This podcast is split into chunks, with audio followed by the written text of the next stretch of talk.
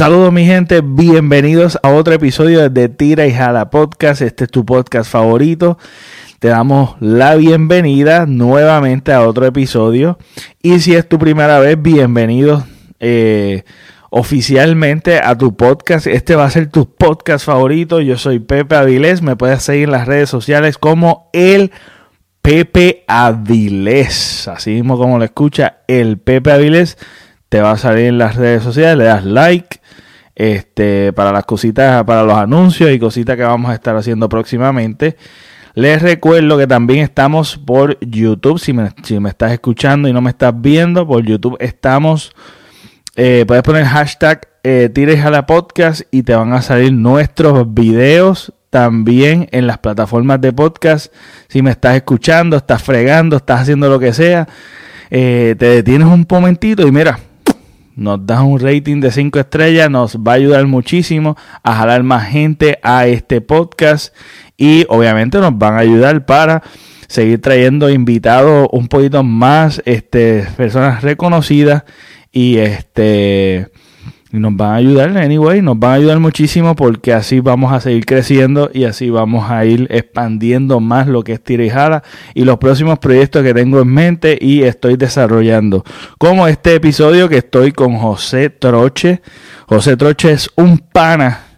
Este, y nada, le hago varias preguntitas que me interesan de él en particular. Y este lo pongo, pongo en práctica lo que estoy desarrollando, que este son preguntas generales y preguntas controversiales. Estos segmentos los estoy probando con José Troche. Me pareció interesante la dinámica que surgió con él. Espero que disfruten esta conversación con José Troche.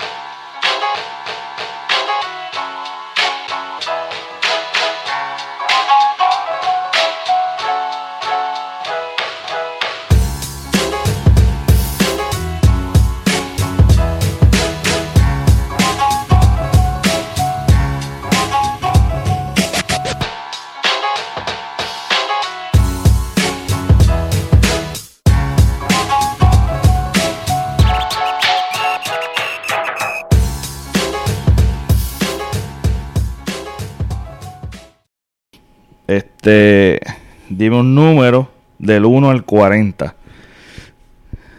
Un número del 1 al 40. Sí. Ponte más el, el micrófono más cerca. Arriba. Del 1 al 40. Zumba ahí. Me voy con el 19. El 19.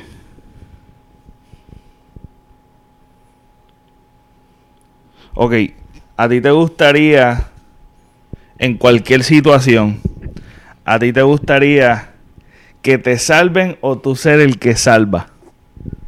Wow. Pégate más el micrófono para que se escuche bien el audio. Yo diría que salvar. ¿Salvar? Sí. ¿Por qué?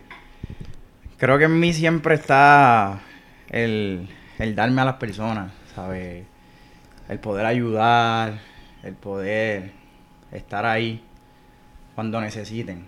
Y no todas las personas tal vez pueden, si nadie los salva, no se pueden salvar por sí mismos. Yo pienso que tal vez yo pudiera salvarme a mí mismo. Pero si tengo la oportunidad de salvar a otra persona, pues yo escojo salvar a esa otra persona porque tal, tal vez eventualmente yo me pueda salvar a mí mismo. Súper, súper. No, te gusta ser el, el héroe, el héroe, el dar. Es que una de las Sí. cosas que a mí me, a mí, fíjate, yo te voy a hablar, este, de las cosas que, y quiero ser honesto, de las cosas que me interesa sentarme contigo, es porque hubo ciertas características que identifiqué en ti, que digo, es bien raro ver eso en ciertas personas. Y eso es una, ser servicial, ¿sabes? Este, la humildad, porque yo me acuerdo que fue con mi hermano cuando estaba acá visitándome. En una ocasión me dice, ah, mira, esta, vamos a visitar a este, este chamaco es buena gente, que si yo no sé qué caramba, y bla, bla, bla. Y no es que yo no dudé de él, pero, pero en cierta manera, pues yo no, no entendía cabalidad. Entonces, cuando tuve esa interacción contigo, rápido lo identifiqué. Yo dije, ah, diantre, yo sé por qué ya mi hermano me dice. Ujú. O sea, eh, no es el mero hecho que tú siempre dices, ah, sí, el chamaco es buena gente. Pero tal vez no te caiga bien o, Claro. o uno dice a veces por decirlo, pero, ¿sabes? El, el que tú lo puedas identificar y lo puedas ver, lo puedas observar, lo puedas pre- apreciar, eh, tan, tan servicial, tan dado a... tan desprendido. Este... Y además de que cuando tuvimos la oportunidad de hablar, hablamos de cualquier cosa y, y seguíamos por ahí para abajo. Sí. Entonces, ¿a qué, a qué tú atribuyes, a qué tú atribuyes ese corazón de, de estar, o sea, de, de ser tan servicial? Pues, primero que, ¿verdad? Antes de contestarte la pregunta, pues te agradezco que me tengas aquí. Es mi primera Sí. vez haciendo esto. Tengo cámaras por todos lados aquí. Este, y igualmente, pues, yo sé que Raúl en algún momento va a ver o, o escuchar esto. También le agradezco a él porque yo pienso que la vida y las personas se llaman y se atraen unas a otras cuando las cualidades son prácticamente iguales.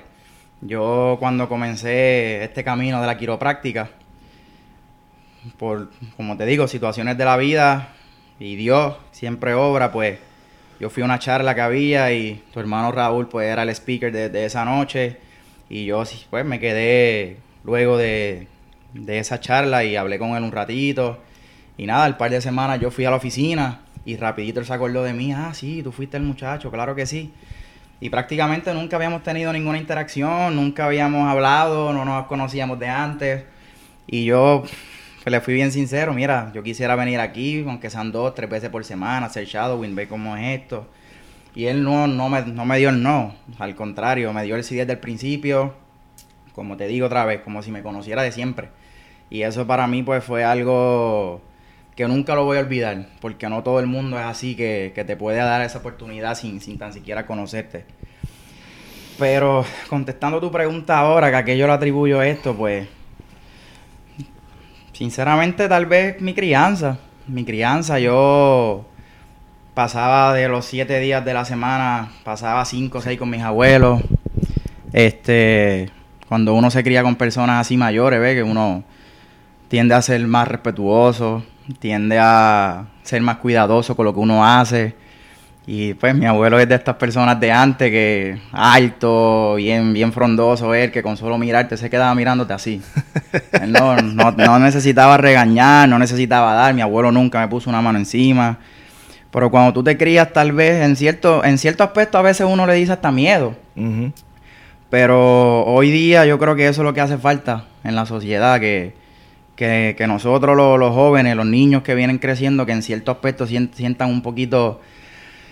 Yo siempre digo que no, no es bueno sentir miedo, pero que ese respeto tal vez tú lo puedas sentir como que estás en el borderline ahí desde el miedo. Porque así pues los valores tuyos van a ser, van a ser mejores. Yo, ¿verdad? Me, me sorprendo, ¿no? Me dijiste que íbamos a hablar de tema libre, no sabía de qué me ibas a decir. este, pero yo también soy, soy pachoso, ¿sabes? No, como que no me gusta que, no es que no me guste, sino es que de mí mismo como que yo decir, ah, yo soy así o yo soy asado. Pues no, simplemente pues yo soy yo y el que, como te dije ahorita, con la primera pregunta que me hiciste, el que necesite mi ayuda, yo lo voy a ayudar. Si está en mis manos, si no está en mis manos, pues voy a tratar de buscar ayuda más, más al frente Yo para, estoy para consciente poder de que eres así. ayudar a Yo eso. estoy bien consciente que eres así. Pero nada, yo- Literal, literalmente eres así. Y eso es algo que, que no sé, cautiva a cualquiera. Y uno de los. Es que lo que pasa, yo dije tema libre. Porque eventualmente yo lo que iba a hacer era. este. Yo tengo un. Estoy tratando de pulir un segmento dentro del podcast. De, de preguntas así. Como, como hice contigo así al principio. Y ah, pues nada, ir hablando y eso y desarrollando pues el tema, a ver cómo, cómo lo voy haciendo dentro de los invitados, amistades que vienen aquí al podcast a, a hablar conmigo. Pero después así como preparándome, yo dije, ah, y también hay otro, después de esto es un segmento como de más de, más de temas controversiales, así me dice un número random y... Y pues sale un tema controversial. Ay, ¿qué tú opinas? Y hablamos y eso. Porque una de las cosas del podcast que quiero, por lo menos principalmente, siempre a mí me ha encantado hablar. Y temas controversiales es un. Es algo que en la sociedad yo veo que no. ¿Sabes? Si tú no estás de mi bando, O sea, eh, surge la discordia, la guerra, eh, la intolerancia, no hay como respeto como para sentarse a hablar Exacto. y la gente se priva de hablar por el miedo del qué dirán o por el miedo a la guerra, por el medio de eso mismo, la controversia, este y se aíslan y se encierran en una burbuja y cada cual piensa tal vez un concepto equivocado y el que uno no esté hablando de tal vez de ciertos temas que sean pertinentes como para la sociedad, eh, eventualmente hacemos, somos ignorantes y no nos exponemos información a gente que nos eduque, a gente que sepa, porque hay gente que son expertise, pero como nadie quiere tomar, meter la mano en el fuego, ¿entiendes? Y parte de las cosas es que, pues, a mí me interesa escuchar gente que no tan solo tenga mi misma opinión, también que tengan otra opinión. Claro. Disculpa. Este, que tengan otras opiniones, porque veo el fruto de sentarme, veo, ve- veo el beneficio de sentarme con gente que piensa tal vez distinto. Claro. Este, Eso que tú mencionas de, de cuando uno opina diferente, es lo mismo que yo te estaba, te estaba hablando hace unos minutos. El respeto para mí lo es todo, ¿sabes? Si tú respetas a un anciano, a, a una persona de tu misma edad, a un niño, como un amigo, un familiar, las cosas son más, más fáciles. claro. Lamentablemente estamos viviendo en una sociedad que si tú no opinas igual a la mayoría, o si no opinas igual a como esa persona quisiera que tú opines, pues tal vez te, te echan a un lado, o tal vez cambian la perspectiva que tienen de ti. Claro. Pero no sé, porque por ejemplo, a ti no te gusta el béisbol y a mí sí, por Exacto. poner un ejemplo. Este no significa que, que tú eres una mala persona o que yo no puedo ser tu amigo o que no, que no me puedo llevar contigo. Exacto. A lo mejor a ti no te gusta el béisbol por una razón en específico. A mí me gusta el béisbol, no se puede decir eso. no, me gusta no, el lo, béisbol, lo- lo pero digo a no manera de ejemplo. No, Sí, sí. no, no, digo manera de ejemplo. Pero, como te digo. Eso es lo que fa- eso es lo que falta, el, el respeto a que si tú opinas diferente, pues está bien porque tú opinas diferente. Ah, pues tú tienes tus razones, pues mira, yo opino diferente a ti porque yo tengo estas razones, pero no importa, tú opinas eso, eso no, no te cambia como persona, no, no te cambia de, de- de que tú puedas ser mi amigo, Exacto. ¿sabes? Y es- eso es lo que yo pienso que debería ser el, el requisito número uno mundial ahora mismo, el respeto, porque Sí. Pienso que lo, lo mayor que se ha perdido en todos los aspectos es el respeto. Y estar abierto, también una de las cosas es estar abierto a equivocarte. ¿Sabes? Claro. Ha- Hay, hay un miedo de equivocarte o de que tu opinión la utilicen para demonizarte, para de- dañar tu imagen. Pero tú sabes, todos estamos abiertos y, y yo creo que debemos, debemos normalizar el hecho de que nos equivoquemos.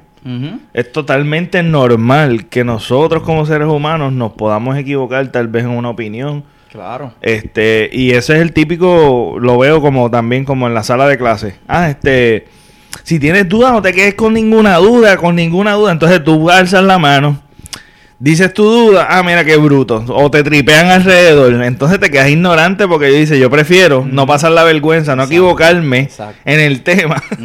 Que tal vez estás en otra, en otro canal.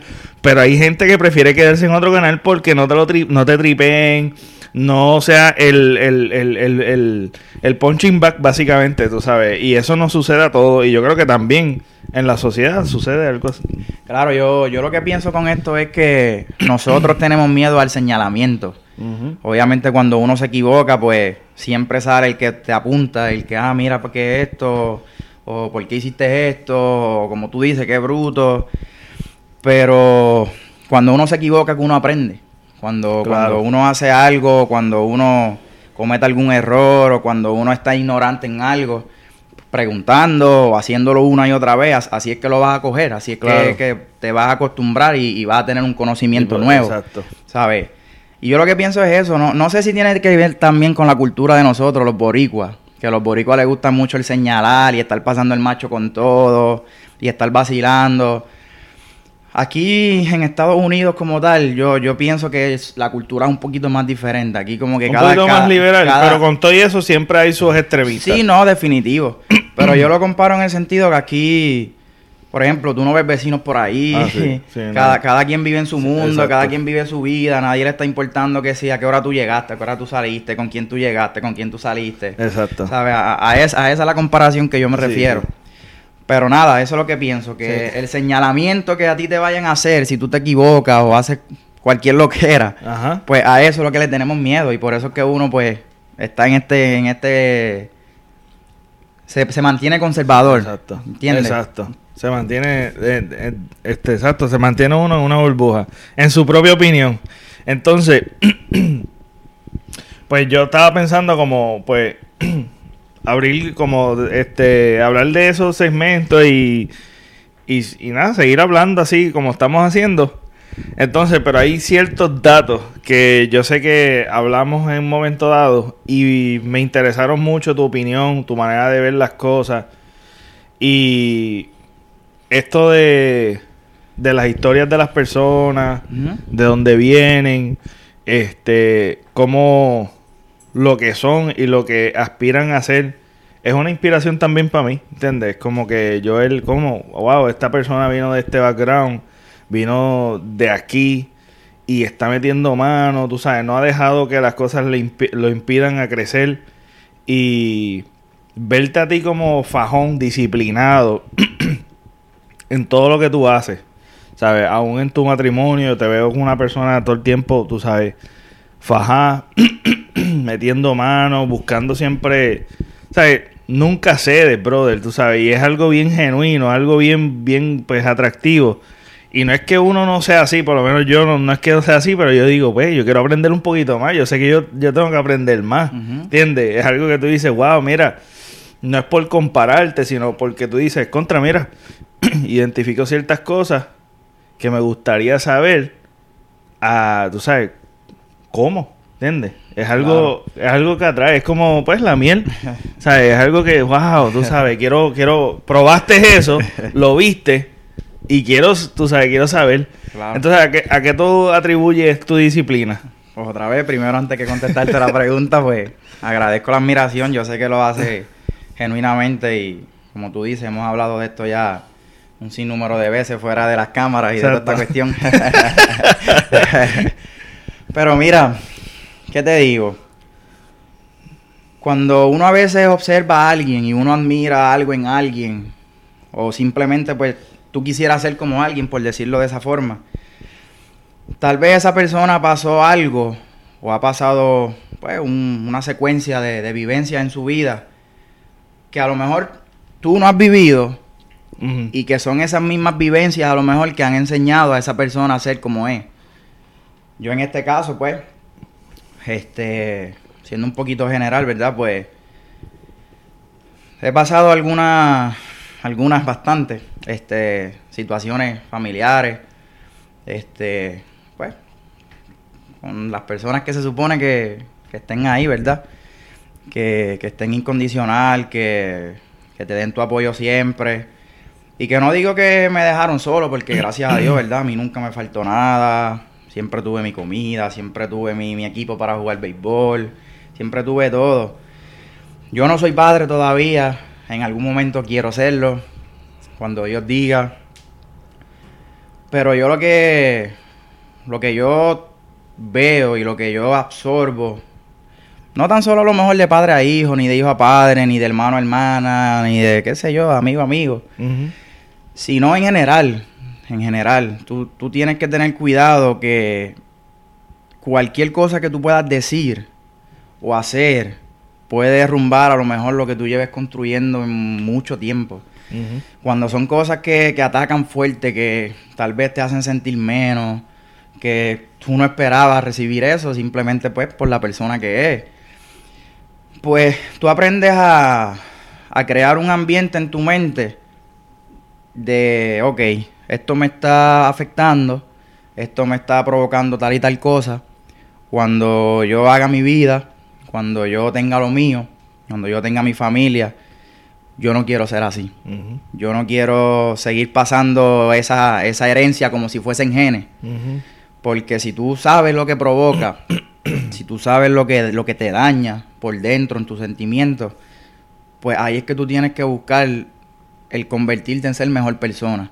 Y como te dije, no tan solo a lo mejor como esposo ni como amigo, sino en la sociedad como tal. Obviamente no soy perfecto. Cada día que pasa, pues busco dónde tengo que mejorar, dónde tengo que, que hacer mis cambios. Porque como tú dices, yo, yo soy de las personas que sé que no me las sé todas. Y me gusta seguir aprendiendo. Pero eso es lo que yo, lo que yo puedo decirte que a lo mejor de dónde viene esto, ¿sabes? Yo soy una persona que no me gusta, no, no voy a decir que, que odio o que repudio, porque pues cada persona tiene un mundo, una, una, vida que, que, tiene un background y, y, nadie debe juzgar. Pero a mí no, no me gusta el escuchar cuando dicen, ah, yo soy así porque eso fue lo que yo viví. O yo tengo. yo me crié así. Claro, yo soy de esta y esta forma, o yo tengo este y este hábito, porque así fue que yo lo aprendí. Está bien si es un hábito bueno, está bien si es algo que, que, trae alegría, que es algo que se goza, eso está perfecto. Pero si es un hábito que tú sabes que es un hábito malo, un hábito que trae tristeza, angustia y todo lo que se pueda seguir diciendo en cuestión negativamente pues entonces te corresponde a ti cambiarlo. Porque si tú sabes que lo que provoca es negativo y tú simplemente lo sigues haciendo porque eso fue lo que aprendiste, pues tú vas a seguir pasando esa negatividad adelante, ¿entiendes?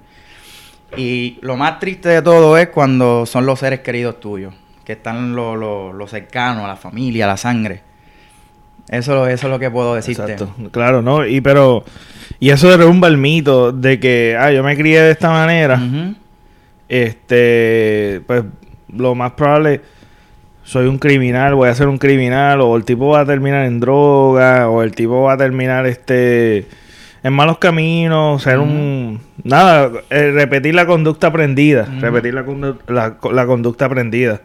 Pero siempre tiene que haber un punto, un norte, como tú dijiste, una inspiración. ¿Qué, ¿Cuál fue tu inspiración en tu juventud que tú dirías o tú le atribuyes que te mantuvo en ese norte, tú sabes, y que te mantuvo este con esa línea de pensamiento, porque siempre uno tiene uno unos ángeles, como decirlo así, ¿verdad? Como unos ángeles que que a pesar de, de, la oscuridad que uno está viviendo en la crianza o, o en el núcleo familiar, este, siempre te sirven de inspiración para, para hacer más. O sea, para no quedarte en lo mismo. Claro.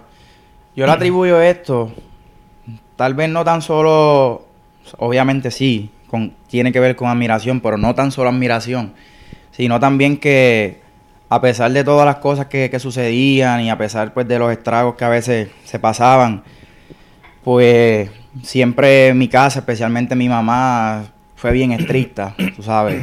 Yo tenía que hacer siempre las cosas bien porque a mí, ¿sabes? Si yo, si yo te digo a ti todas las cosas que te he contado fuera, fuera del aire y todas estas cuestiones. Pero, como te digo, son cosas y son maneras de criar que aunque a lo mejor tú tengas mil motivos para irte por, por la tangente, pues tú sigues pensando esa cosa como que contra, no, tengo que hacer esto porque pues a mí me educaron así, etcétera. Pero al mismo tiempo por admiración por, por mi misma mamá.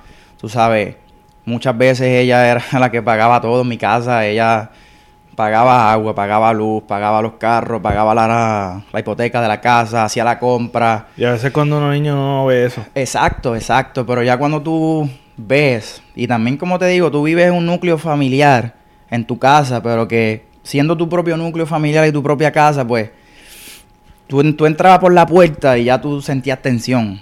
Tú, obviamente, entrabas por la puerta, tienes que entrar por la puerta, ¿no? Vacilón. Mira, este tiene que ser el intro, ¿viste? Este, este tiene que ser el intro.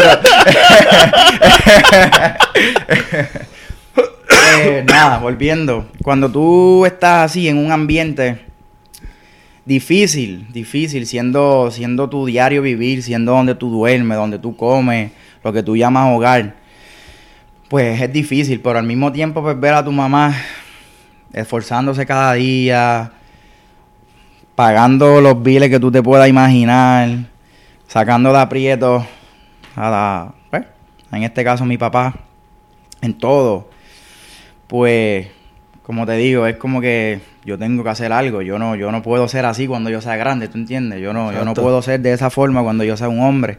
y nada. También lo puedo atribuir, como te dije al principio de la entrevista, a mi abuelo. Tanto, pero tú, mayormente, eso es lo que te quería preguntar, ¿tú mayormente estabas con tus abuelos? ¿O era como que te quedaban con ellos un ratito y después te ibas con tu mamá? ¿Cómo cuando, ¿O vivían cerca? No, en carro como en algunos 15, 20 minutos. En el mismo pueblo de Cabo Rojo, pero vivíamos bastante, bastante retirados. Yo te puedo decir que obviamente la etapa más importante de uno como ser humano es cuando tú eres niño, que lo estás aprendiendo todo. Obviamente ya en tu de cuatro años hasta tal vez tus diez añitos, que ya tú empiezas entonces a ser ya un poquito más, más adolescente, empiezas a entender un poquito más, más las cosas. Pero yo siempre prácticamente viví con mis abuelos, en el sentido que mi mamá es enfermera y ella trabajaba en el centro médico de Mayagüez y tenía turnos rotativos. Podía trabajar una ah, guardia de 11 a 7, que es un 7 a 3, un 3 a 11. Entonces, pues la escuela donde yo fui, caminando de casa de mis abuelos, eran como 2, 3 minutos. ¿Era pública o privada? Pública, no. Yo siempre estudié escuela pública. Nunca estuve en escuela privada. Todo. Eh, elemental, intermedia, superior, Universidad de Puerto Rico, todo, todo público. Pero yo prácticamente de 7 días a la semana cuatro días, cinco días, yo dormía en casa de mis abuelos, despertaba en casa de mis abuelos, comía en casa de mis abuelos, me llevaba a mi abuela a la escuela, me recogía a mi abuela en la escuela.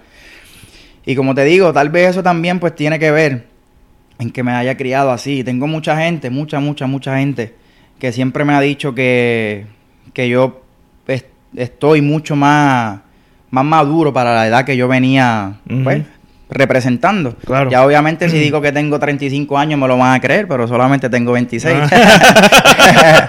pero cuando yo, por ejemplo, yo estaba en la high school, estaba entrando a la universidad, que yo decía que tenía 16, 17 años, la gente no me creía. Tanto por mi físico, porque siempre he tenido barba.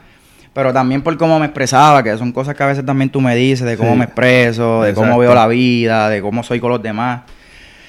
Pues tal vez este, tiene que estar directamente ligado a eso, que yo siempre estuve con mis abuelos y desde que tengo uso de razón, prácticamente mis amigos han sido los mismos también. Ok. Que yo no he... Eso es algo bien nítido, Sí, mano, yo tengo Hay amistades... ese privilegio. Que, bueno, el mismo muchacho que conociste en estos días, que vino a jugar este baloncesto. con nosotros, nosotros comenzamos a jugar pelota como a los 5 o 6 años juntos. Y esa amistad pues ha seguido y... Sí, sí, sí. Ahora somos ya, pues, hombre. La vida no nos ha jodido. Claro. Los años han pasado. Sí, Pero sí, es, cierto, eh, criarse en un ambiente de adultos, por lo menos yo soy el más pequeño. Y el más cercano a mí es mi hermano Raúl. Raúl. Pero tenemos como seis años de diferencia. Este. Y y sí, también me decían en ciertas ocasiones, este, los que no me conocían en el ambiente de, de ser yo un niño e irme a unos viajes para jugar y qué sé yo qué, siempre me decían cuando se conversaban conmigo eso mismo, tú sabes, como que, ah, este, eres un poquito, tú sabes, un poquito más maduro de tu edad, pareces mayor de la manera en que uno se expresa o habla. Y siempre que veo gente así, yo digo, ah, este lo más seguro se crió o con los abuelos o es el único hijo, este, y, y pues tienen esa formación, esa formación de, de, de la manera en que uno se expresa y todo eso. ¿Tú, eres hijo único? No, mira, mis padres ambos eran divorciados. Okay. Yo tengo dos hermanos por parte de mi papá. Tengo una hermana por parte de mi mamá. Ok, ok. Cuando ellos se separan, que vuelven a, pues, a formar un matrimonio nuevo, pues salí yo. Ok, ok. O sea, tú eres el menor también. Sí, yo soy el menor. El más chiquito. El más chiquito. Igual que yo. Nosotros somos seis en total. Y el menor soy yo. El primer matrimonio, pues papi tuvo tres. Y después yo soy el más chiquito de todos. Entonces, eh, me dijiste que atribuyes también el, el ser... El ser servicial, el ser tan este dadivoso, ser desprendido también este que influyeron mucho tus abuelos, este que te pregunto por preguntar, porque es que es, es algo que spot, normalmente, eh. Tírala. normalmente, normalmente, normalmente atribuyen este en las redes sociales como que están como a- siempre existe este debate de que este la música influye, que si aquello, que si lo otro. ¿Qué tipo, ¿Qué tipo de música tú escuchabas o escuchas y tú atribuyes a la música urbana en específico, que es la tiradera más fuerte? Este, pero la, la salsa también hablaba muchas cosas Claro. también que, pero pues no, no de la manera explícita. Pero pues tú sabes, está como que esta moda de sexo, este, droga y rock and roll, ¿tú crees Mira. que eso influye en las personas? O, pues, primero que nada, ¿qué te gusta escuchar? Normalmente, Yo ¿qué tú escucho de todo, De mano. todo. Y- Muy bien. Y sinceramente, me- muchas veces me gusta más la balada y la salsa que el mismo reggaetón. Ok, pues, yo, muy soy bien. yo soy Sí. fanático de Frankie Ruiz, Rubén Blades, me encanta Rubén Blades. Las también. canciones de él siempre tienen mensajes. Sí. ¿Sabes? Y me encanta escuchar canciones los así. cuentitos. A mí me encantan los cuentos, por eso es que me gusta sentarme y escuchar con toda la gente. Pero Rubén Blades me gusta mucho lo- la- a- algunas canciones que son como, ujú. como buen- forma de Por cuento. cierto, mi, mi canción favorita de toda la vida es de Rubén Blades, que se llama Amor y Control. Trata, trata de, de- de familia. La- si escucha la letra algún día, trata de familia y, y de cómo do- dos familias diferentes están pasando por, por circunstancias que son bien distintas, pero al fin y al cabo, pues, se pueden comparar y se puede llegar a una misma conclusión. Pero mira, cuando yo obviamente me crié con mis abuelos, el reggaetón estaba prohibido. Oh, no, no se podía escuchar reggaetón, etcétera. Este, y obviamente, pues, yo me, me crié escuchando música de trío y todas esas cosas. Pero. ¿Y en tu casa era igual? ¿Era prohibido? Sí, no, no. En tu- en- tú sabes, con tu mamá y tu papá era Sí, prohibido. Cuando a mí me dejaban escuchar reggaetón, era ya letras que eran, como quien dice, aceptables, Ok. que no decían malas sí. palabras o cosas. La vida cambia, las generaciones cambian. Y como te digo, quien se quiere dañar, se daña. Quien quiere ser malo, va a ser malo. Quien quiere ser bueno, va a ser bueno, ¿sabes? Yo pienso, ¿verdad? Que sí te puede influir un poquito cuando tal vez sí, tú eres niño porque tú eres ignorante. Y a lo mejor sí, pues tú vas a querer hacer lo que tú ves, tal vez en los videojuegos también. O tú vas a querer poner en práctica lo que estás escuchando en la letra de una canción. Y es parte de ser ignorante porque eres niño. Pero que eso a largo plazo vaya a tener un efecto en cómo tú te vas a formar o quién tú vas a ser, pues yo opino que no. Porque va a llegar algún momento entonces en tu vida que tú vas a decir, no, espérate, ya yo crecí, ya yo tengo un poquito más de madurez y yo puedo decidir que yo voy a hacer esto o voy a hacer lo otro, ¿sabes? Precisamente eso que me estás comentando. No sé si viste hace, qué sé yo, dos días, que hay una nena de 14 años que aceptaron en el recinto de ciencias ah, médicas. sí, brutal. Y cuando le preguntan sobre sus artistas, Ah, el primero sí, que mencionan sí, Bad Bunny, tú sabes. Exacto, es cierto. Yo pienso que no. Yo pienso que no. Lo que pasa es que. Tú sabes lo que yo sí pienso. Que Zumba. todo, todo lo que a lo mejor en el mundo pasa, todo esto que está pasando de que si tanta delincuencia, tanta, tanta droga, etcétera, es porque no, no, no hay esa figura. Porque como te digo, sí, yo tuve problemas, pasé situaciones, pues no muy agradables, pero siempre estuvo la figura de alguien, siempre estaba mi mamá o siempre estaban mis abuelos, que nunca estaba solo. Hice deporte, jugué béisbol, gracias a Dios estudié mi bachillerato con una beca de béisbol y no, no tuve que pagar prácticamente Dios, nada. bueno, mano. Este, Brutal. Pero y ahora está haciendo su doctorado. Un, Amén, un amén. ejemplo, un ejemplo de verdad que sí, un ejemplo, eres un gran ejemplo, por eso es que por eso es que está aquí, además de otras cosas, y también que eres mi amigo, porque pues tengo ese privilegio de tener tu amistad. Gracias, gracias. Pues yo, yo pienso que es eso, ¿sabes? Cuando uno viene, uno sale crudo, por uno decirlo, uno sale crudo cuando uno nace. Si tú te vas cocinando en un ambiente que no tienes a nadie, que a lo mejor tú quieres ir al parque a jugar, pero no tienes con quién, que tú quieres a lo mejor aprender a tocar un instrumento, pero no hay nadie quien, quien te dé una guitarra o que te dé un piano o algo, Pues ahí es cuando tú empiezas a pensar en otras cosas. Ujú. Ok, pues, nadie me apoya. Ok, ok. Este, O sea, tú piensas que una persona que no tenga, no tenga ningún ninguna cosa extracurricular, por decirlo así, este es, es de estar dando la oportunidad de que haga unas cosas que no, no, son no debidas. estoy diciendo que es todo. Porque como te digo, Sí, el, el comportamiento general de, de persona a persona individualmente, yo lo catalogo como, como la suma de muchas cosas, ¿entiendes? exacto.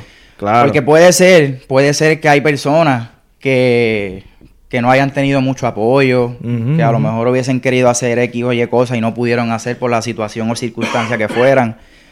Pero más adelante, pues, salen adelante y, no, y no se van por la tangente, como mencioné ahorita. Como también hay personas que a lo mejor se lo dan todo. Yo conozco personas que se lo dan todo, tienen carros a los 15 años, estudian en los colegios más caros, más brutales, sus papás se fajan para que tengan todo y después entonces salen igual de títeres que a lo mejor uno que no, que no tuvo nada, Sí, ¿entiendes? es cierto. Por eso yo te digo que puede que la tendencia o puede ser que uno de los, de los grandes factores es el que te acabo de mencionar, ¿verdad? Que tengas ahí a alguien siempre que te apoye, alguien que te ponga tu, tu límite, tu línea, que si haces algo mal, pues hey, eso no está bien, tienes que acomodarte a buen vivir. Pero por eso es que esto, ¿verdad? De entenderlo, de, de por qué pasa tanta cosa y por qué a veces una persona que tiene este background sale de esta forma y esta persona que tiene este otro background pues sale de esta otra forma. Es difícil, es difícil porque tú puedes encontrar de todo. También vi en estos días un post de una nena que juega baloncesto. Es de un residencial allá en Puerto Rico. Y dice la nena que, creo que tiene como 14 años la nena. Dice la nena que ella siempre va a jugar y nadie va. Su mamá no puede ir porque no tiene transportación. Está brutal, Su papá pues también tiene otras cosas que hacer.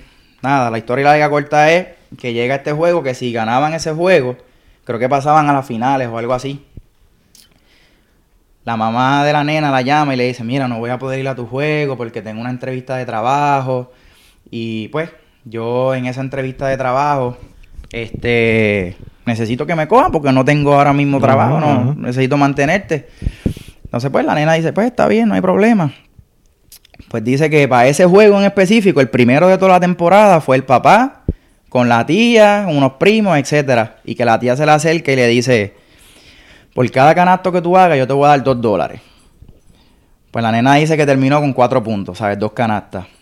Pero la tía viene y dice, mira, yo te voy a dar cinco, pun- cinco dólares y después de esos cinco dólares le dio cinco dólares más porque el primo o algo, otro familiar había jugado bien también.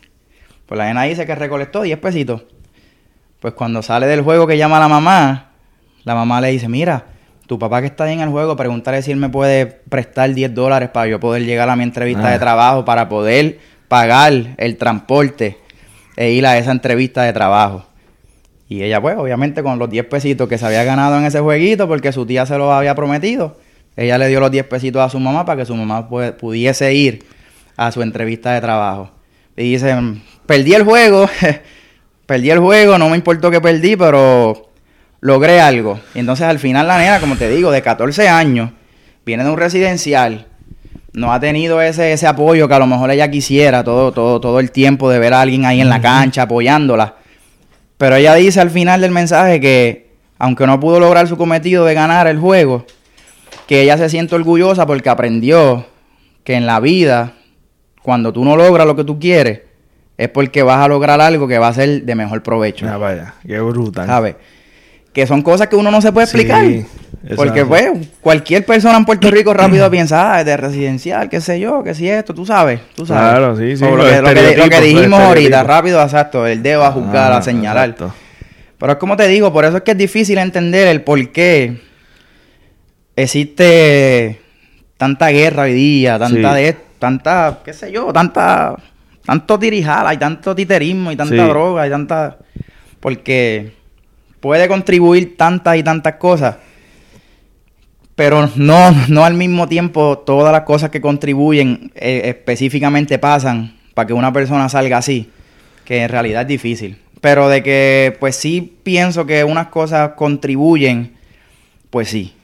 Sí, sí, exacto. Sí, pero es bien mínimo, es bien mínimo. Y por lo menos esa es mi, mi teoría, ¿verdad? Ujú. Mi- y, y una de las cosas también es que yo me he dado cuenta a lo largo de, pues, de mi crianza y de, de ir este, creciendo, obviamente, como todo, teniendo dificultades, su alta y baja. Este, una de las cosas que yo veía cuando alguien no creía en mí, eso para mí era gasolina para yo creer más en mí Claro. para yo demostrar, no, no simplemente restregárselo en la cara a la persona. A mí no me interesaba hacer eso. Yo nunca fui una persona problemática.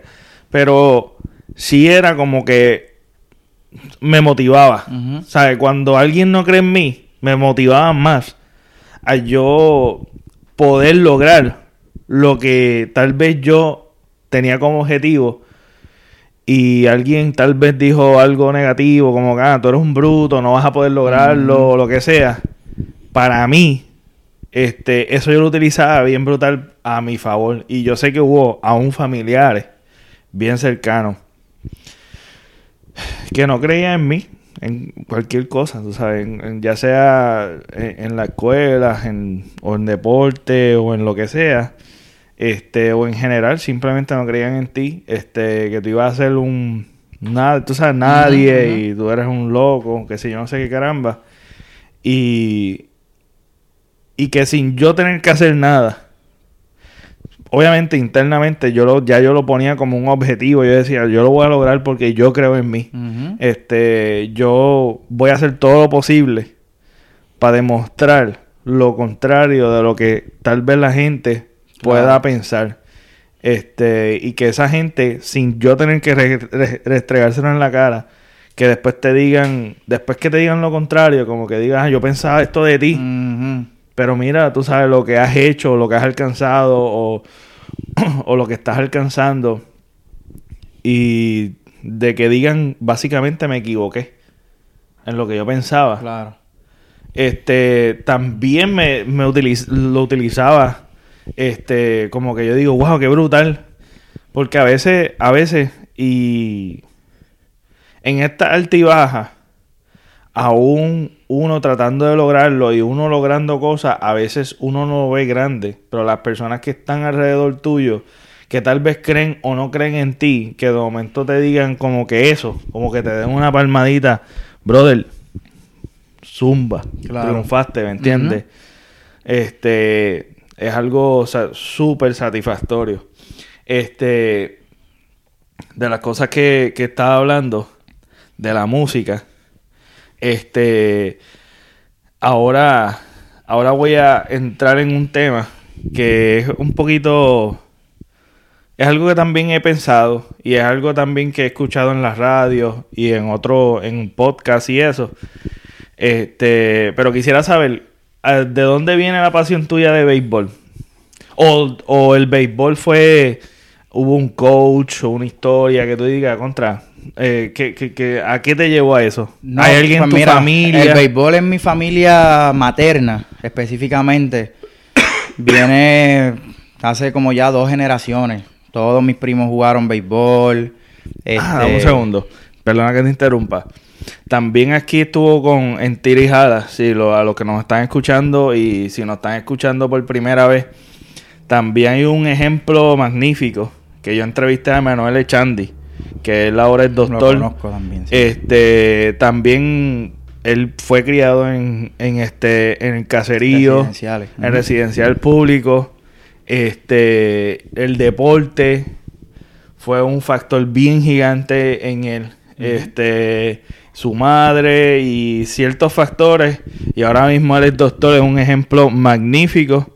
Lo pueden chequear, este, tan pronto se termine este episodio, pueden irlo a buscarlo. Emanuel Echandi, está súper brutal el episodio. Chequense eso. Ajá. Pues me estabas diciendo. Pues nada, pues. El mi- béisbol. El béisbol, pues mi- mis primos jugaron béisbol. Tengo una prima que también jugaba softball. Este, y nada, desde chiquitito me gustó y mis papás me llevaron al parque. Y nada, yo y siempre dije que quería ser catcher. De verdad. dije que quería Qué ser cosa más catcher. rara. Wow. Yo creo que como a los seis años fue que yo empecé a jugar y me, me mandaron para segunda base. y practiqué segunda base y yo le decía a mi papá, no, es que yo quiero ser catcher. Y él me decía, chico, pero esa es la posición más difícil en el béisbol porque pues tienes que estar ahí atrás en cuclilla y recibes cantazos y tú haces más lanzamientos que el lanzador porque, por ejemplo, si el lanzador que inició tiró cinco entradas, lo sacaron, ya no tira más nada. Ajá. Pero viene el relevo y sigue tirando, entonces tú le sigues devolviendo la, la pelota al lanzador. Tú vas a hacer más, más lanzamientos que un lanzador. Y yo, no importa, yo quiero ser, yo quiero ser catcher. Pues yo seguí chavando y chavando que quería ser catcher. En una de las prácticas le dice al dirigente, le decimos de cariño Bardo, me acuerdo como ahora, mano, para que tú veas que por eso te digo que cuando uno es niño, uno es que absorbe un montón de cosas y de momento tú hablando, tú dices, Tiantre, ¿cómo es posible que yo tenía, qué sé yo, seis años y me acuerde de ese momento en Qué específico? brutal. Pues yo estaba así en el dogado y, y mi papá le dice al, al dirigente que le, le decimos Baldo de cariño, mira Baldo, que este está diciendo que quiere cachar. Ah, de verdad, mira, ahí está el equipo catcher, póntelo. Y en una práctica empezaron a tirarme, al final de la práctica el, el dirigente le dice a mi papá, ya yo sé lo que va a hacer tu hijo, catcher natural, catcher, no Qué le tiene miedo a la bola, es como si hubiese cachado también desde que, desde que estaba en la barriga. Y gracias a Dios, pues, aquí seguimos. Estamos en una liguita aquí con un, un equipo de Boricua también Sí. aquí que, que hicimos. Precisamente jugamos este domingo. Si nos están escuchando, Boricua. Montándome. la- vamos, vamos a jugar playoff. Empezamos playoff el Qué domingo a las 10 de la mañana aquí en el Parque de Marieta. Qué brutal, qué brutal. Sí. Este, eh, obviamente en la industria del entretenimiento, ya sea la música, ya sea el béisbol, y no es que yo no esté de acuerdo a lo que voy a decir, porque pues se puede malinterpretar, pero este, hay que decirlo. Este, recientemente creo que fue a Bryce Harper que le hicieron el le hicieron un contrato de 330 millones de dólares. Sí, pero después de Bryce Harper vino Mike Trout Ajá. Y fue de 430 430. por 12 años. Mike Mike Trout. Es el, Mike. cent- el center field de Los Ángeles, de Anaheim. 430 por 12 años. dólares. Va a ganar Un millón. 36, 37 millones anuales. Yo, yo me puse con un amigo, me puse a sacar cálculos y todo, y el tipo va a cobrar alrededor de 7 mil dólares por entrada, por inning. Cada 6 outs, que tú pues, te dan 3 Sí, outs a ti, exacto. tú le das 3 outs al contrario. Por 6 outs, él se va a ganar 7 mil y pico de dólares. Contando obviamente los juegos que son por temporada, de aquí a que venza Qué su contrato. brutal. 7 mil dólares por entrada. Imagínate, un juego de béisbol tiene 9 entradas. Multiplica Exacto. 7 mil por 9. Eso se va a hacer por juego. Por juego. Ese va a ser en un jueguito, lo que mucha gente no se va a hacer en 3 En, años. ni en tres generaciones Sí, No. trabajando. A eso quería ir. Este, esos sueldos así, y de momento tú dices, mira, este, este, que recientemente también yo grabé un podcast y hice esta pregunta, este, para ver su opinión. Él, él- la persona que yo entrevisté, él es la ciencia. Este, y es un. s- O sea, está atendiendo como que más a, a- a científicos como tal y hace investigaciones y está en esta área que más bien es olvidada. Una persona que está buscando tal vez la cura de, del SIDA o del cáncer y el sueldo es una miseria. Claro. Este, y tú dices estas cosas. Eh, ¿qué tu ¿Cuál es tu opinión? Absurdo, absurdo. Yo sé, sé lo que tú quieres decir porque pues mi, mi bachillerato pues biología con microbiología industrial y sé lo que uno se tiene que fastidiar en un laboratorio. Son muchas No, horas. y para tú ser reconocido, para tú ser reconocido como investigador, como científico, se tienen que fajar tanto, tienen que tener tantos credenciales. Claro, y claro. es de, eh, al- tú empiezas de tu propio bolsillo si tú puedes, tus ahorros, como tú puedas. Exacto. Es un struggle para llegar a tal vez a un, a un, este, a un laboratorio o algo que, que este, pueda contribuir a la humanidad como algo como, como buscar algo que, que es una epidemia, el cáncer, Claro. ¿sabes? Este, eh, todas estas enfermedades terminales que conocemos hoy día. Y de momento, pues tú lo comparas. Y no es que yo no estoy, yo no, no es que yo estoy en desacuerdo o lo que sea, sino simplemente es como que un motivo de, de reflexión. Este. Yo opino que es absurdo. Y precisamente también estaba hablando con, con, con Jonathan, con Ajá. el que está en Palmer ahora. Ah, ok. Pues estaba el día del, del contrato, empezamos a escribir y, y coincidimos, ¿sabes? Mira, esto es absurdo, ¿sabes? Él me decía, yo me siento hasta molesto porque yo estoy estudiando esto también de quiropráctica y todas las noches que uno tiene que perder, todo, todo el sacrificio que uno tiene que hacer. Y obviamente, pues, es lo que está jugando. Su trabajo es jugar. Obviamente, pues, es un talento que Dios le dio. Ha tenido Claro. que entrenar para eso, porque obviamente no es que él se sienta en una silla y sale a jugar y ya. Él tiene que entrenar, tiene que hacer su rutina y sus cosas. Pero sigue siendo un juego. Claro. Sigue siendo un juego y ahora mismo es el atleta mejor pagado. De todos tiempos. No, creo que sigue siendo Floyd. Pero en contratos así de deporte organizado, lo que Ajá. es béisbol, baloncesto, NFL, el soccer, lo que sea, es el, el contrato más grande de la historia. Y eso, y eso deja saber mucho lo, lo que genera alrededor. Porque si a un jugador, imagínate, si a un jugador le están pagando eso, ¿cuánto, cuánto billete el que está generando alrededor? Los dueños, la gente que está, la, la gente que está top, no estamos hablando de los organizadores ni nada, estamos hablando de la gente top, top, de eso, de eso, de eso, pues es una industria, brother. Un, un equipo es como si fuese una industria Sí, se- bien súper brutal. En, en el, en el argot de pelota, se- a, los, a los equipos de, de pelota de grandes ligas se le llama organización. Son organizaciones. Tienen su equipo de grandes ligas, tienen su sistema de ligas menores, tienen a veces sus campamentos de, de sus ligas profesionales también, pero en, en países como por ejemplo República Dominicana. Y eso es un- una organización. Exacto. y, y, y un ejemplo, es ese un, un jugador. Pero vamos a ponerle todos los jugadores cuánto tienen que pagarle. O sea, eh, el total. sí, no, O sea, la- ellos tienen que estar ganando. Claro. Recuerda que las no- eh, eso es bien parecido al baloncesto. Las nóminas obviamente se sacan anuales, con cuánto gana este, este jugador este año, cuánto gana el otro. Este, pero sí, ¿sabes? Hay, hay equipos con nóminas absurdas. Sí, eso está Hay cañón. equipos con nóminas de sobre 200 millones al año. Es una cosa. ¿Sabes? Obviamente, brutal. eh, incluyendo los salarios de todos los jugadores y todo el staff y todo, hay varios equipos que pasan los 200 millones. ¿Y cuál es tu jugador favorito? Está retirado ya, Iván Rodríguez. Iván Rodríguez. Iván Rodríguez. Pero actualmente, pues me voy con Yadiel Molina. Yadier Molina. Molina. Sí, son, son otros. ese, ese, ese momento de, del Team Rubio, eso estuvo demasiado, mano. A mí me encanta el deporte, me encanta este el boxeo, me encanta este, me encanta toda cosa que te una como país de esa manera y lo que y lo que sucedió con Team Rubio y, y todo eso, eso, eso, eso está tan brutal. Y la unidad, la, el crimen baja, el impacto que tiene un deporte, el entretenimiento es tanto. Claro. O sea, es una cosa súper, súper... Sí, sí, salió una estadística y todo que cuando fue el, el Clásico Mundial de Béisbol, en Puerto Rico no hubo asesinato, no hubo nada. Eso es una No cosa... nada. Qué brutal, Sí. mano. De verdad que... Mira, cuando coge ese iPod me pone nervioso. De verdad. ok. Ahora cerrando, para estar, para cerrar la, la conversación. Este dime del 1 al del 1 al 11. Un número. La más fácil. ¿Cuál? No, no, dime tú, dime tú. Este... Pero si no ¿Del quieres 1 al 11? Pero si no quieres contestar, quiero hacer la salvedad. Si no quieres contestar, podemos ir a otra, ¿me entiendes? No, Sí, este, sale dame, dame el 10. El 10. Ok. Esto, esto también está trending en las redes sociales. Este. el 10 es noticia.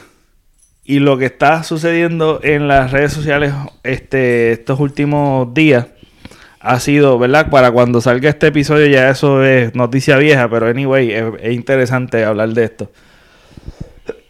Este chamaquito de 19 años quema a una niña de 13 Y en Cabo Rojo. en Cabo Rojo. Colindancia Cabo Rojo con Mira, San oye, ¿verdad? Mira qué casualidad. Y te lo puedo enseñar. El Sí, 10 sí, fue sí. eso. Este. Ok, dime, no sé, tu insight. ¿Qué tú crees de eso, mano? Mano, el, ¿sabes? Primero todo el peso de la ley. Y como tú dices, esto es controversial. Yo tengo amistades en Facebook que han escrito y han comentado sobre esta noticia y como tú dices, yo digo, diantre, esa manera de pensar como que no, no me llena. Pero obviamente no me tiene que llenar a mí, su manera de pensar, etcétera. Claro. Pero definitivamente, pues, empezando con el micrófono. Empezando, Mala mía, No, tranquilo.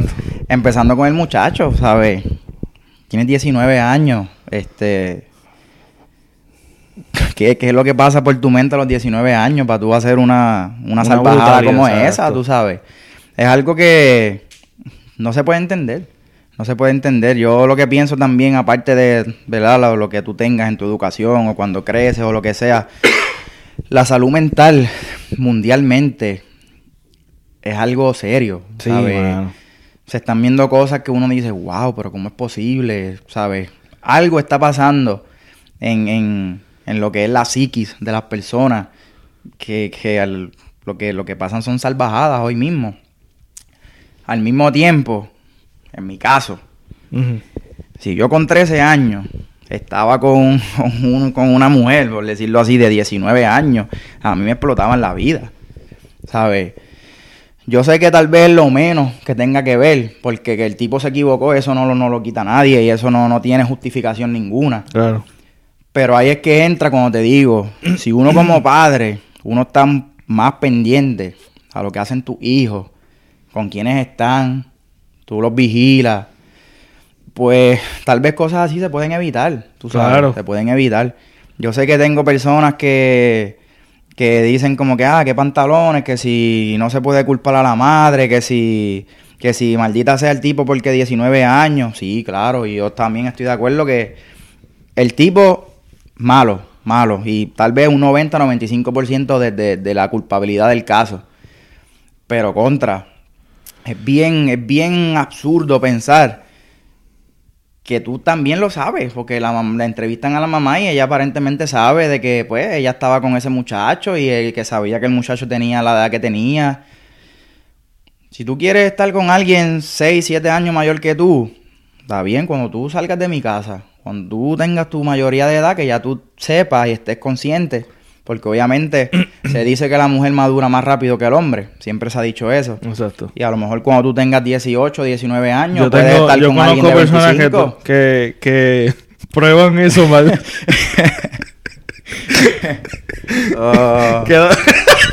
Para el próximo podcast hablamos de eso.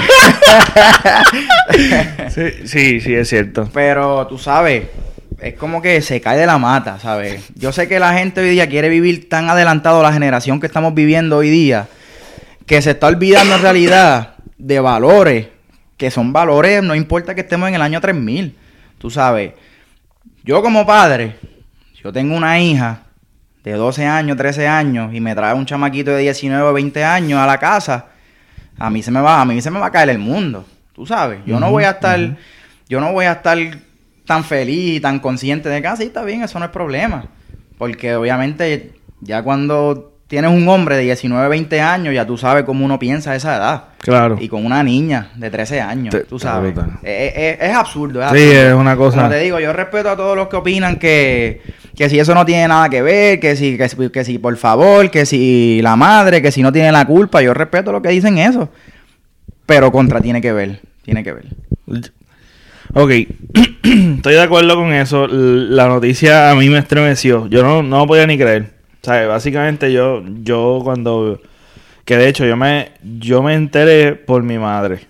Mi madre me habló, me dijo, ah, mira, te enteraste de esto. Y mayormente nosotros, nosotros hablamos y, y hablamos de todo tipo de temas. Y pues ella me trajo eso. Este, no lo podía creer. Pero yo digo, ¿sabes? La gran mayoría de la culpa aquí es este el padre de ese menor. Tú sabes, ¿qué tú haces dándole a tu hija este esa libertad que no está preparada? Por más que maduren más, eh, tú sabes, ¿qué tú estás pensando? Yo estoy jugando de esconder todavía en los 13 Ujú, años, ¿me entiendes? Irme por ahí a jugar Claro. Y con Precisamente va directamente ¿sabes? conectado a lo que yo te estaba diciendo ahorita, que no importa cómo tú estés pasando tu vida, las situaciones que estés experimentando, que te sucedan, siempre necesitas ese alguien que como que te, te lleve por la vida. Claro, te una corrija, disciplina. Ponga disciplina. Porque es que el "Eh, eso problema- está mal, eso está mal". Yo no sé, hoy día también yo veo mucho en, en los padres y madres de la generación que se supone que es la generación de mis hijos, porque pues son personas que tienen más o menos mi misma edad, que todo se lo permiten. Todo Claro. se lo permiten, todo se lo aplauden. A lo mejor el nene hizo una pataleta, todos se lo aplauden. El nene le falta respeto a alguien, todos se lo aplauden. ¿Sabes? O no es que todos se lo aplauden, también es algo que no disciplinan. ¿Me entiendes? Es como que, ¿sabes? ¿Cuál es el miedo de disciplinar a tus hijos? Ah, porque son maltratos. No, pero es que no es que llegues al maltrato, es que haya disciplina. ¿Tú me entiendes? Es como que, tú sabes, hay, hay, hay sus reglas y es que eso te prepara dentro de tu hogar, te prepara a también seguir reglas afuera. Porque cuando tú eres adulto, no es que tú tienes toda la libertad del mundo, porque hay reglas. Tú te tienes que regir por reglas. ¿Entiendes? No, no es como que, "Ay, que, estás, que estás ahogando a tus hijos. Tampoco es que los ahogues. Tampoco es que le des tanta libertad. Es que haya algo razonable, justo para tus hijos. Claro. Eso es sencillo. Cuando tú eres adulto, ¿por qué están los memes por ahí? Que a mí me da muchísima gracia. El peor deseo que yo tuve es ser grande. ¿Me entiendes? Pues ¿por qué? Porque cuando tú eres grande, te están dando puños por todos lados. Eso es así. Y es porque todo, en todo, ya tú seas en trabajo, ya seas afuera, este, estudiando, ya sea lo, haciendo lo que sea, ejerciendo en donde sea, estando donde sea, dentro de una casa, dentro de un edificio, dentro, dentro de lo que sea. Brother, hay unas reglas que tú tienes que seguir. Y si tú no las sigues, una multa, un cocotazo, vas para la cárcel, vas a hacer esto, vas a hacer aquello. Hay una penalidad. Pero ¿por qué entonces dentro del hogar no debe haber una disciplina? ¿Me entiendes? Y, una, y, y unos límites, porque no es restricción, son límites. Claro. ¿Sabes? Es obvio que esa persona no tiene la capacidad para tener una relación. ¿Tú me entiendes? Y darle la libertad de, o de vivir juntos. Yo no sé si es que estaban viviendo juntos o fue que el nene se mudó para la casa. Yo no sé qué caramba, pero ¿qué tú estabas pensando? Porque aquí, pues él tiene 19 años. Pero ¿y esa menor que hace por ahí con un chamaco de 19 años? Yo leí, creo que fue que leí, cuando entrevistaron a la mamá del muchacho, Ajá. que ella dijo que aparentemente él estuvo hasta viviendo dentro de la casa Chico, como dos ¿qué es semanas. como creo que ella dijo, ah, yo le dije una vez que, que no hiciera eso, que se viniera para casa, pero estuvo como dos semanas viviendo allá en la casa con ellos. No sé, es algo No, loco, es algo loco. eh, eh, algo y, loco. y aún así, y aún así, ese chamaco de 19 años viviendo en mi casa, tienes que seguir una regla. Tú no estás al garete, papá. Tú sabes, tú tienes tu libertad, sí, fine, tú eres adulto, puedes tomar decisiones. Ujú. Pues vas a tener que tomar decisiones de seguir las reglas. Claro. ¿Me entiendes? Claro. Porque si no, no vas a vivir aquí. ¿Me entiendes? Tienes que aportar, tienes que, tienes que también fajarte. Claro. Porque tú sabes, no es, no es que tú te, te vas a, co- te vas a sentar a echar fondillo y vas a hacer lo que te da la fucking gana. ¿Me entiendes? Como que hello. O sea, eso es siendo adulto, siendo menor, siendo lo que sea. O sea, los padres tienen que tener un tipo de culpabilidad aquí también, mano. Claro. Yo también, yo también siempre he escuchado, y no es que esté apoyando el maltrato, porque jamás en la Ah, no, vida. Claro. Antes yo sé de casos que Era maltrato. no, Era a- maltrato. casi mataban a sus hijos por No, ponerle respeto. Se ¿entiendes? tropezaba con el mueble y te metía un cocotazo. Tú sabes, se, se le salían los mocos, le metía un cocotazo. Miraba para arriba, le metían un cocotazo. Pues eso es A mí- maltrato. A mí, llegaron una vez a, dar- darme tantos correazos que me reventaron una, una cadena. Yo estuve que casi no me podía poner camisa ni nada de los correazos que a mí me dieron. A mí yo tenía, como sé yo, como fueta- 10 años. fuetazo. ¿Sabe que Pero como te digo, al día de hoy, tal vez ese corre- esos correazos bien brutales que me dieron, Claro. tal Tiene vez... su efecto hoy. Exactamente. ¿Estás traumado? ¿Tú estás disfuncional? No, ja- jamás en la vida, jamás en la vida. Entonces, ¿cuál es, el en la mi- vida. ¿cuál es el mito aquí de, de- Pero de eso? Lo que, lo que yo, lo que yo puedo decir al día de hoy es que también los padres resuelven todo dándole tecnología a sus hijos. En el Claro. sentido de que para que no se porte mal, Lo- sí, exacto. La tecnología cría los hijos. tecnología. Pero. ¿qué pasa? Aún con tecnología, que había poca cuando yo empecé a, a entrar en mis diez y pico, cuando yo tuve mi primer celular, si yo hacía algo que no era del agrado de mis papás o lo que fuera, no me agredían, no me, no me hacían nada físicamente, pero me castigaban, me quitaban mi celular por dos, tres semanas. Y yo no podía hacer más nada, porque ellos lo guardaban, sabrá Dios dónde. Y si yo me portaba bien, o si yo hacía las cosas como ellos a lo mejor querían que yo las hiciera, me lo devolvían. Si no, yo me quedaba sin celular hasta que ellos dijeran. Está bien, pero ¿quién ¿Sabes? estaba pagando el celular? Claro, Claro. pero a lo que yo me refiero es que no es que yo apoye directamente el, el- el abuso físico y el maltrato físico, porque a veces hay personas que se Claro, le va la sí, mano sí, sí. y tú puedes traumar a Que alguien, puedes provocarle algún tipo de, Claro. de impedimentos en el futuro, Exacto, físicamente. Sí, yo- pero, yo Pero- estoy hablando de la disciplina. Claro, pero la disciplina, la disciplina no es difícil de implementarla. Simplemente es saber, ¿verdad? Y ser bastante, bastante inteligente Ajá. de saber por dónde ir, que duela. Claro. No, de- no directamente físicamente, vuelvo y digo. Pero, ah, ok, tienes, tienes tu PlayStation Vita, ¿te gusta? Ok, te lo voy a quitar una semana. Ok, tienes tu, tu televisor en tu cuarto, qué sé yo, te, te lo voy a sacar del cuarto una semana. ¿Sabes? Cosas así, cosas así. Es que uno tiene que conocer al hijo y saber lo que funciona. Porque en momentos dados es bueno el fuete. Pero hay veces que no es necesario como tú estás diciendo. Por eso es que los padres se tienen que educar. Yo sé que es difícil tener hijos. Yo sé que tú no naces con un manual o no, no nacen con un manual. Pero tú sabes, yo creo que a medida de que tú tengas una disciplina y una constancia con tu hijo desde un comienzo, ya cuando sean adultos como tú, que tú estás, no adultos, sino que eras joven, tú sabes, ya casi adulto, 16 años, no te tenían que meter un fuetazo porque ya te lo metieron y ya, y ya saben que tú, tú sabes, tú tienes ya una estructura. Pero hay, hay, hay niños que nunca le ponen una estructura y que a los 18 años merecen una, una pela como si, como, porque nunca se la dieron. Eso es así, eso es Nunca así. se la dieron. Y también es eso también. Hay, hay niños que tal vez el fuete no le importa. Tú le metiste un fuetazo. No, hasta te retan a veces. No. Como, ah, no me dolió. Tú le metes un fuetazo y no ves ningún cambio. Pero hay veces que tú le quitas, obviamente, eso, la tecnología o, o- o el juguete que le gusta o lo que sea y se corrigen. Ujú. Pero conoce a tu hijo. Date la oportunidad de conocer a tu hijo y, y toma las medidas necesarias. Y ponle límites a tus hijos, porque aún nosotros con- como adultos tenemos que tener nuestro límite, porque si no las consecuencias las vamos a pagar. Si tú estás al garete y tú no pagas tus biles por estar bebiendo y che- en la, en la joda, Ujú.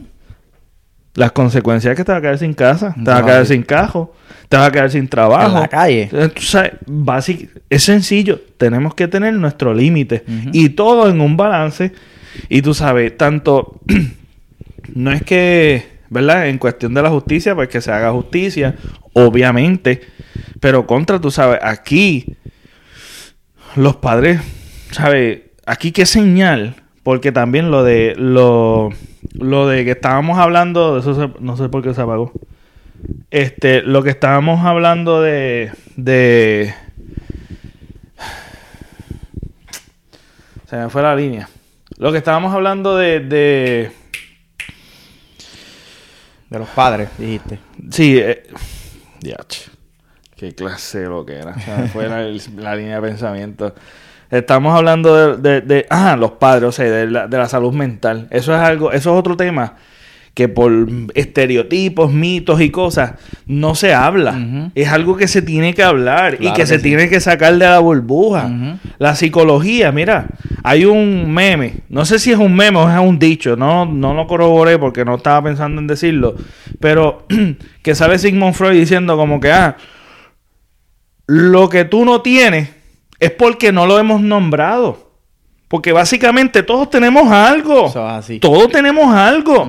No lo han nombrado. Tú tienes algo, tú sabes, lo que es normal dentro de lo normal. O sea, siempre tenemos algo, hay algo que hay que trabajar. Hay algo que tenemos que... la psicología es... Ah, porque eres loco. No. Es necesario hasta, hasta la gente que supuestamente es normal. A veces uno pasa cosas, traumas y cosas en la vida. Claro. Que mira, tú no lo puedes canalizar y eso te puede ayudar. Pero ah, no, porque eres loco, porque yo no sé qué. Y entonces la psicología está en que tiene que estar todo el tiempo educando para romper todos estos estereotipos de la psicología de la psiquiatría por, por la historia que tiene también. Pero es algo que tenemos que hablar, tenemos que educarnos, tenemos que buscar ayuda. ¿Y qué señales tú puedes ver de tu hijo que pueda salir así de agresivo? Una de las señales que he aprendido, ¿verdad? Y pueden corroborar esto, esto no lo tomen como por, por ciencia, pero una de las señales de un niño que mate a un gatito o que mate a animales y no tenga ningún tipo de remordimiento, eso, eso es una señal. Claro. Eso es una señal de peligro. No es que el tipo va a ser un, un, sabandija o un criminal. Pero ojo, observa a tu hijo. Si él está haciendo crueldad con los animales, porque eso es crueldad con los animales, mira, chequealo como, como si tuviera una fiebre. Como si tuviera una fiebre. Pero mira, en este caso ya es algo mental evalúalo. Por eso es que ahora se, se, se, está saliendo fuera de este de estos estereotipos y ahora todo el mundo es diagnosticado con déficit de atención y yo imagino que también tienen tengo, tengo, algún tipo de déficit. Pero que en, en, mi caso no me llevaban a nada de eso. Ahora todo el mundo sale con déficit de atención.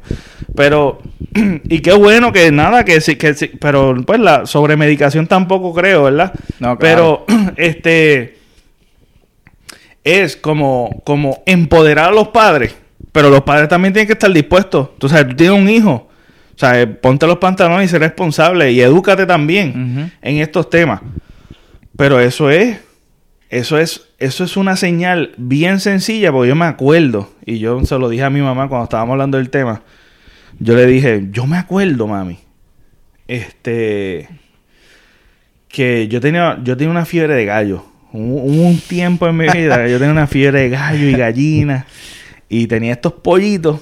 Este, estaba ahorrando para una jaula y tener como que algo más, más chévere. Pero nada, pues tenía algo bien chiquitito y estaba como que trabajando para tener unas jaulas y tenerlos como que un poquito más libres. Y me gustaba verlos por ahí contentos, los gallitos y las gallinas.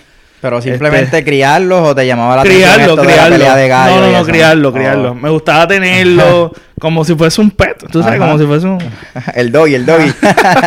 pues la cuestión es que yo me acuerdo, este, y se van a, se, se van a reír de mí, pero yo, yo me acuerdo que yo lo soltaba de vez en cuando, pero tenía un sitio donde soltar lo que yo sabía que si se escapaban, pues no se iban a escapar de cierto lugar y... Sabía dónde encontrarlo. Exacto.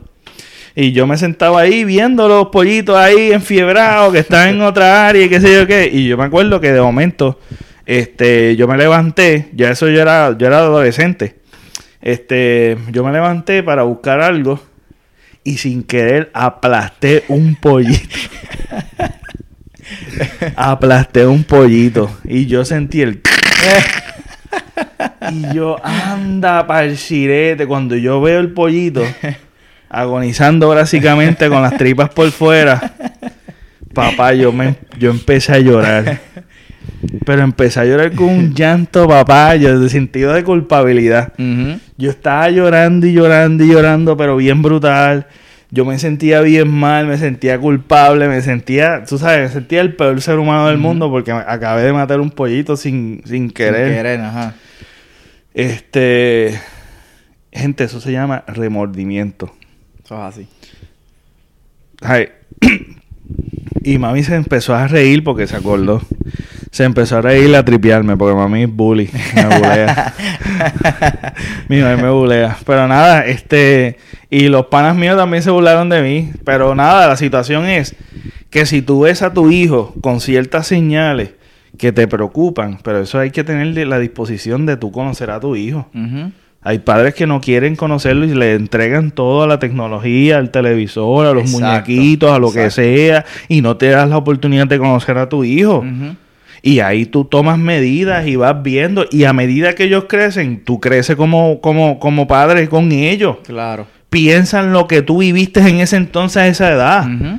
Suple sus necesidades, pero también las necesidades son límites. Las necesidades son disciplina, las necesidades son amor, dedicarle tiempo a tu hijo, tirarte al piso a jugar, ¿me entiendes? Claro. Entrar en su mundo, conocer a tu hijo y darle responsabilidades, servirle inspiración para que crezcan y sean gente de bien. Pero, mano, tú sabes, a esa edad, a los 13 años, o sea, a los 10 hasta, los 19 años era un ignorante tonto que estaba pen- pendiente al juego y sí, tenía como que mis deseos y, y enamorado, era un enchulado. Pero, pero también, ¿me entiendes? Es como que crearle responsabilidad y límites. Claro. ¿Me entiendes? Educa. Pero si tú estás ausente, no pretendas que te vaya a escuchar. Ujú. Porque si estás ausente en todo, pero más que tú lo que quieres darle fuerte nada más, eso no es así, ¿me entiendes? Es como que pues, encontrar el balance. Nada, con esto termino. Gracias, brother. No, gracias a ti por la invitación. Gracias, de verdad que. Estoy ready para el segundo. Cuando. Bueno.